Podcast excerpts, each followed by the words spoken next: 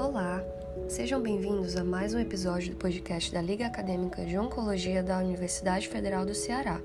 Eu, Andressa Carvalho, e minha companheira de liga, Jéssica Loyola, hoje falaremos sobre o tema obesidade e câncer.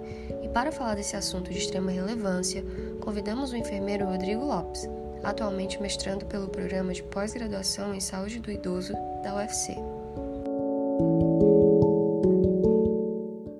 Obrigada por aceitar o convite, Rodrigo. É, boa tarde, pessoal. É, eu agradeço mais uma vez pelo convite. É sempre um prazer contribuir com a Liga Acadêmica de Oncologia, da qual fiz parte por tanto tempo. Muito obrigado mais uma vez pelo convite.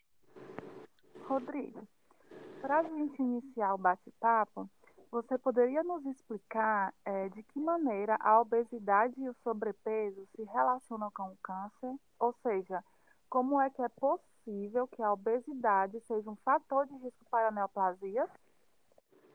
Bem, é, para a gente iniciar a nossa discussão, é importante a gente ter em mente algumas definições é, que são fundamentais para a gente. Por exemplo, a de obesidade. Então, a obesidade ela pode ser definida como uma enfermidade onde se existe um acúmulo excessivo de tecido adiposo corporal. E esse acúmulo pode vir desde fatores genéticos até mesmo fatores metabólicos, fisiológicos ambientais. Uh, e de toda maneira, o sobrepeso ou a obesidade, né, que seriam aí duas situações em que há um excesso de, de acúmulo de tecido adiposo, é, vai existir uma alteração fisiológica no organismo. Alterações essas que facilitam o aparecimento do câncer, da, das neoplasias de uma maneira geral. Então, por exemplo, um corpo que está submetido a um estado de sobrepeso ou a um estado de obesidade, existem alguns distúrbios que vão acontecer que facilitam o aparecimento do câncer, como, por exemplo, um estado de inflamação crônico. Então, o organismo de uma pessoa que tem sobrepeso, que tem obesidade, está exposto à inflamação crônica. E a gente conhece já bem que a inflamação crônica é um fator de risco muito importante para o aparecimento de câncer. A, na obesidade e sobrepeso também vai existir uma maior resistência à insulina, por exemplo, vai, vai existir uma maior exposição ao aparecimento de radicais livres, que também são extremamente carcinogênicos. Então, de maneira geral, o, o próprio fato do organismo estar exposto a esse excesso de tecido adiposo gera um estado de inflamação crônico, bem como o aparecimento de radicais livres no corpo, e esse estado permanecido favorece o aparecimento desses distúrbios celulares, como é o caso das neoplasias. É, existem cânceres que estão mais relacionados às obesidades? Se sim, quais são e por que isso acontece? Existem sim. Existe um, um documento, que é um documento muito importante quando a gente fala de literatura, é feito pelo nosso Instituto Nacional do Câncer, né, o INCA, que foi um documento lançado em 2017, que de fato coloca qual é o posicionamento do nosso Instituto Nacional em relação a isso, sobrepeso, obesidade e a sua relação com o câncer.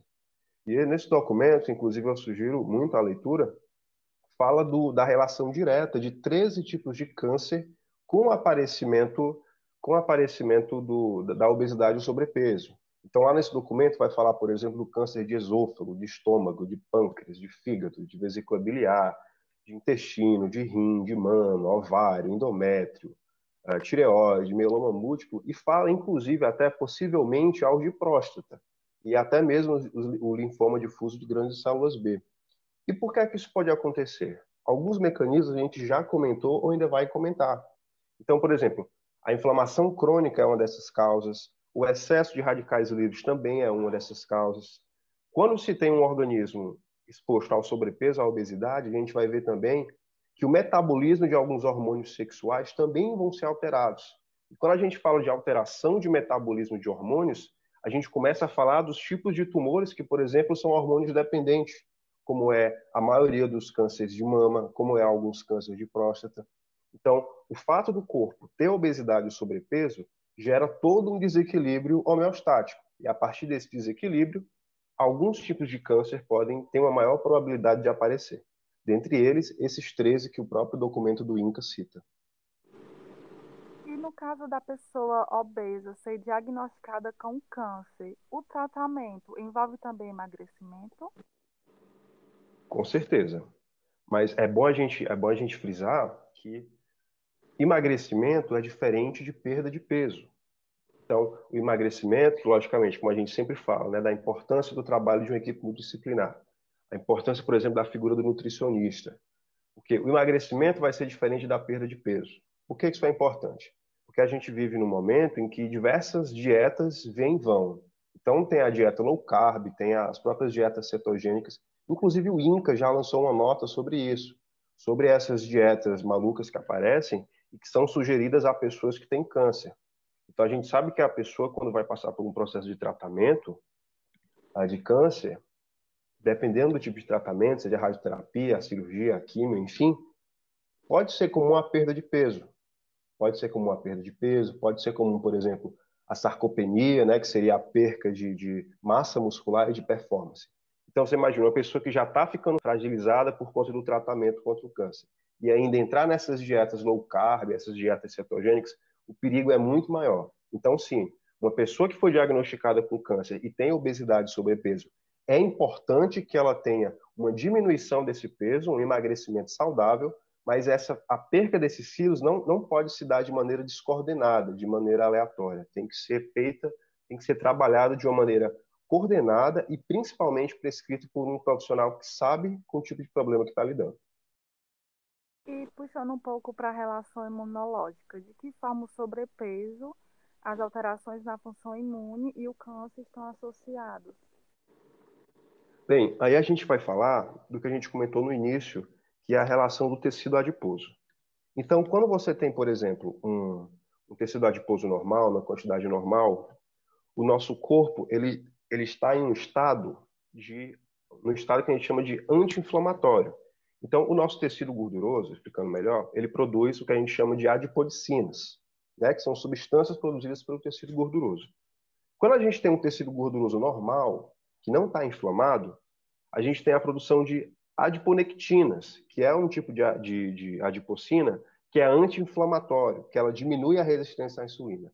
O que já não acontece quando eu tenho um tecido adiposo inflamado, ou seja, quando eu tenho um excesso de tecido adiposo. Quando eu tenho esse excesso de tecido adiposo, eu tenho menos produção dessa adiponectina. Logo, o meu corpo ele entra no estado pró-inflamatório. E o que é que significa falar que o corpo está no estado pró-inflamatório? o corpo, de uma maneira crônica, vai ficar inflamado. Então, eu tenho uma maior, um maior estresse oxidativo, eu tenho uma maior produção de oxitocinas pró-inflamatórias. Então, quando você tem um corpo, principalmente com a resistência maior à insulina, que é uma coisa que a gente vai comentar mais um pouquinho para frente, esse corpo ele fica muito mais suscetível a um processo neoplásico. Por quê? Tanto a apoptose, que seria a morte celular programada, vai diminuir, quanto o, o, o estado pró-inflamatório ele, ele potencializa o crescimento celular. Então, você vai ter uma diminuição da apoptose e também vai ter um incentivo ao crescimento celular, ou seja, é um terreno extremamente fértil para o aparecimento de um câncer. Você citou também a questão hormonal, né? É, de Isso. que maneira o estrogênio aumenta as chances de câncer? É, quando a gente fala de, principalmente no período pós-menopausa, é, a gente sabe que o principal, quando a gente está falando aqui do estrógeno, o principal local de produção do estrógeno eram os ovários. Porém, principalmente após a menopausa, antes também acontece, mas principalmente após, o principal local de síntese periférica do estrógeno é o tecido adiposo. Então, que, que a gente vai pensar? Se eu tenho muito tecido adiposo, logo eu vou ter muita produção de, de estrógeno. E aí, qual é que é o problema? Alguns tumores são hormônio dependentes. Então, se a gente estiver falando, por exemplo, do, do, do câncer de mama, geralmente são tumores hormônio dependentes, eu vou ter um, um, tumor que é dependente de hormônio e eu vou ter um tecido adiposo que produz muito hormônio. Então, é um sistema de retroalimentação. O indivíduo é obeso, produz mais estrogênio. Esse estrogênio alimenta o tumor. Então, fica sempre nesse mecanismo de retroalimentação. E basta a gente lembrar também que o, que o estrógeno, o estrogênio, ele é um hormônio esteroide. O que é que significa isso? É um hormônio derivado do colesterol, ou seja, a síntese dele tem como base lipídios. Então, logicamente, quanto maior for o tecido adiposo do indivíduo, maior vai ser a produção desses hormônios de origem lipídica. Se a gente está falando de tumores que são hormônio dependentes, quanto mais hormônio disponível para aquele tumor, pior vai ser o prognóstico do paciente. Voltando um pouco à questão da, da insulina. Como é que a gordura causa essa resistência à insulina e como isso contribui para o surgimento de neoplasias? É, essa relação ela vai existir muito por conta das adipocinas, né? O tecido, nosso tecido adiposo, como a gente já comentou, ele é um tecido bioativo, ou seja, ele produz por si só substâncias. E duas substâncias muito importantes que eles produzem, que ele produz, perdão, é a adiponectina e a leptina. Então, eles sempre vão atuar de uma maneira é, inversamente proporcional. Então, quando você tem mais de um, você tem menos de outro. Então, quando o tecido adiposo está normal, eu tenho muita produção de adiponectina. Por quê? A adiponectina ele aumenta a sensibilidade para a insulina. Ou seja, quando você tem um tecido adiposo normal, controlado, que não está inflamado, aquele tecido é extremamente sensível à insulina. Coisa que não acontece quando esse tecido adiposo está em excesso e está inflamado. Por quê? Quando o tecido adiposo está inflamado, a produção de adiponectina é baixa. E quando essa produção de adiponectina é baixa, esse tecido adiposo fica extremamente resistente à insulina. E quando você tem um tecido extremamente resistente à insulina, você gera outros problemas, como é o caso da hiperinsulinemia, ou seja, uma quantidade muito grande de insulina, a própria resistência à insulina, né, que vai ser um problema, e a regulação positiva de fatores de crescimento semelhante à insulina, ou seja, os famosos é, IGFs. Então, eu tenho um corpo que é extremamente resistente à insulina e eu tenho a produção, por conta dessa resistência, de vários fatores de crescimento. Então, a gente imagina o seguinte: eu já tenho um corpo que, por conta dessa inflamação crônica, tem apoptose diminuída e tem um incentivo maior para o crescimento celular. E, além disso, eu ainda vou ter vários fatores de crescimento ali que vão estar disponíveis ao organismo. Ou seja, o terreno, por conta da resistência à insulina, fica completamente fértil para aparecimento de câncer. Bom, dessa maneira, é realmente notável que o sobrepeso e a obesidade são fatores de risco para o desenvolvimento de câncer, né? Tendo isso em mente, como as pessoas podem se prevenir? Uh, a boa notícia disso tudo é que sobrepeso e obesidade, de uma maneira geral, é, participam naquele rol que a gente fala de é, fatores modificáveis, né? Então, antes que a gente fale disso, é, é, muito importante a gente saber como prevenir, porque existe um dado muito interessante do INCA que fala que um a cada três tipos de câncer poderiam ser prevenidos somente pelo estilo de vida saudável. E é justamente isso que previne sobrepeso e obesidade. Então, diferente de fatores genéticos, de exposição à radiação, por exemplo, sobrepeso e obesidade é um fator de risco que a gente pode evitar somente pelo estilo de vida saudável. E o que é que cabe nesse estilo de vida saudável? Aquilo que já não é mais novidade para ninguém. Uma alimentação saudável, uma alimentação rica em alimentos bioativos, que são ah, os vegetais de maneira geral, os legumes. Ah, e, além disso, a prática regular de atividade física. Então, ah, o, o que é importante para prevenir sobrepeso e obesidade? não só se alimentar bem, mas diminuir, ou melhor, cessar de maneira geral o consumo daqueles alimentos ultraprocessados, ou os próprios alimentos processados, que são alimentos que, que, que aumentam a produção, por exemplo, dos radicais livres.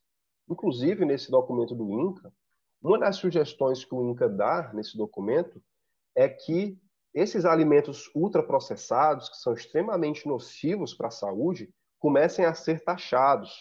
Uma coisa que o documento do INCA fala, que também já é praticada há muito tempo, é, é a diminuição da propaganda, por exemplo, para crianças e adolescentes sobre essas comidas, sobre essas, esses alimentos ultraprocessados. Né? Então, até essa questão da, da, da propaganda infantil é uma coisa que o INCA se atenta a tentar evitar, justamente para diminuir o que o INCA chama de epidemia de sobrepeso e obesidade.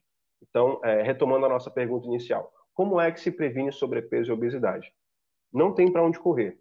É diminuir a ingesta desses alimentos é, ultraprocessados e processados, com, com carboidratos muito complexos, e fazer uma prática regular de atividade física. E atividade física que aquela que você se sentir à vontade.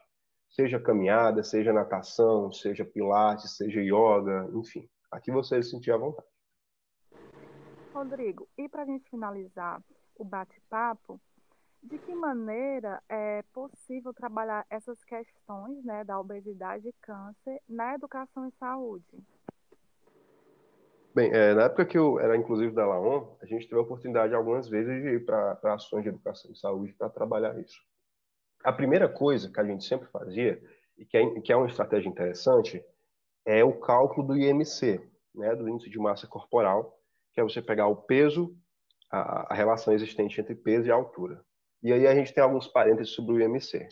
A gente sabe que com a tecnologia hoje em dia, o IMC nem de longe é o melhor preditor para a obesidade. Até porque existe, por exemplo, existe um esporte chamado fisiculturismo, né? que é aquele esporte que uh, os atletas e as atletas são extremamente musculosos.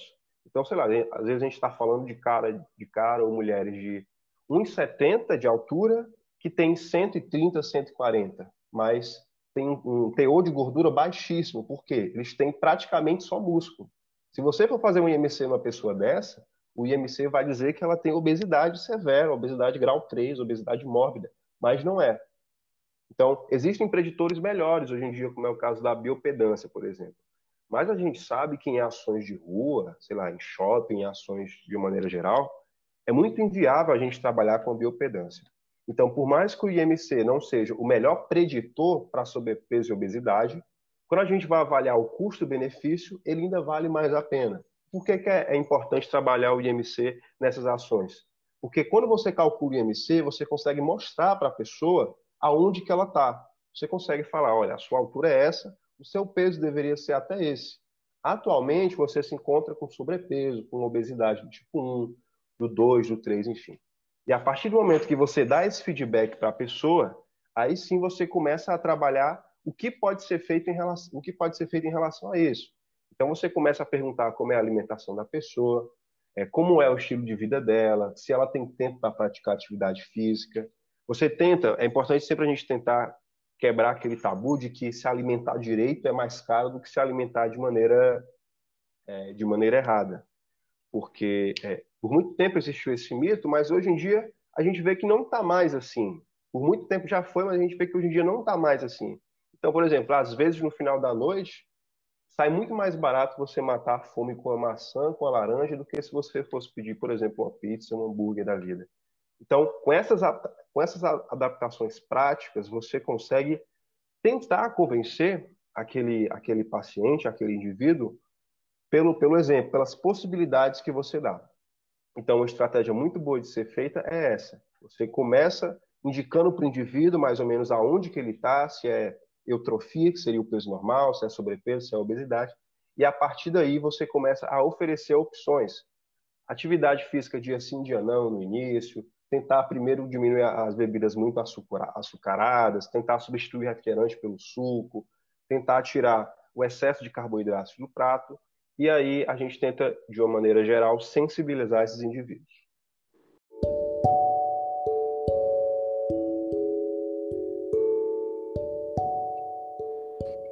Então chegamos ao fim de mais um episódio do nosso podcast hoje. Queria agradecer bastante pela participação do enfermeiro Rodrigo por essa fala tão importante. Obrigada também a vocês ouvintes, continuem ligados e não percam nossos episódios. E até a próxima!